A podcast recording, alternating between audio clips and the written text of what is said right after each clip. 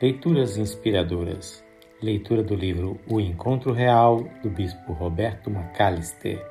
Capítulo 4 O Encontro Real. Primeira parte. De uma feita estava Jesus orando em certo lugar. Quando terminou, um dos seus discípulos lhe pediu: Senhor, ensina-nos a orar. Então ele os ensinou. Lucas 11, 1 e 2. Aquele discípulo não identificado fez um pedido importante. Não é que os discípulos não soubessem orar. Todos eram judeus e, como judeus, cada um deles, aos 12 anos de idade, via-se obrigado a enfrentar um exame religioso na sinagoga, no qual deveria citar os profetas e repetir as preces. Oração fazia parte de um rito semanal do templo. Por que então pedir algo que já era do seu conhecimento? Ou será que, depois de ouvirem Jesus orar, eles se sentiram insatisfeitos com suas preces tradicionais.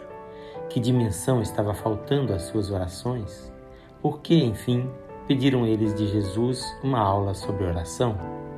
Creio que os discípulos haviam chegado àquele estágio experimentado por muitas pessoas religiosas nos dias de hoje, quando a tradição não mais atende às suas necessidades espirituais, quando, por mais correta e bela que seja a prece, ela não satisfaz. A finalidade da oração é ver realizado esse encontro real entre o homem e seu Deus. Deixando de promovê-lo, ela já não tem razão de ser. Portanto, se suas orações não levam à presença do Senhor, elas falham em seu principal objetivo. Não obstante muito difundidas e aceitas, há, infelizmente, no meio evangélico muitas ideias completamente erradas sobre oração. Como filho e neto de pastores, Fui criado dentro de uma tradição espiritual que mais tarde tive que rechaçar como inadequada para fazer-me compreender o encontro real com Deus através da oração e da Santa Ceia.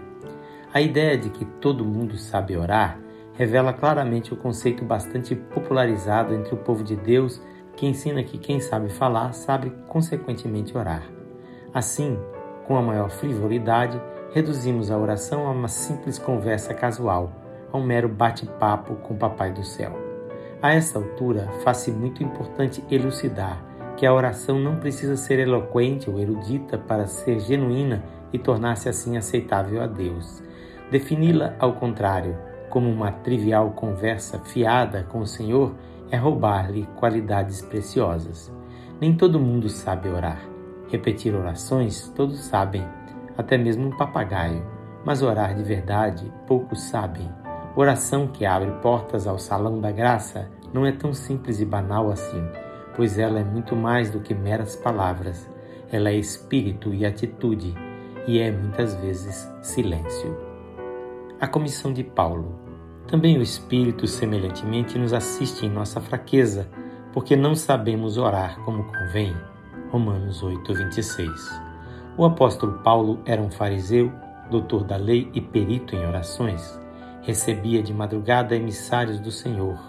Em cada uma de suas epístolas, orou a favor dos membros da igreja. Aos romanos, contudo, ele confessou: Não sabemos orar como convém. Nesse como convém reside o problema. Um bispo da igreja primitiva, Tiago, explica a situação em termos diferentes. Pedis e não recebeis, porque pedis mal. Tiago 4:3. Como discípulos do Senhor e membros da família de Deus, desejamos comunhão com Ele. Carecemos de um encontro com o Pai.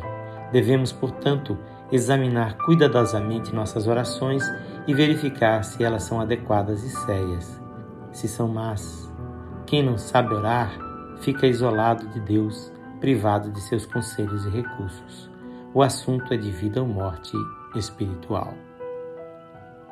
Na leitura de amanhã, teremos a segunda parte deste capítulo. Quem faz esta leitura é seu amigo, pastor Edson Grando. Que o Senhor Jesus abençoe a sua vida e receba as suas orações.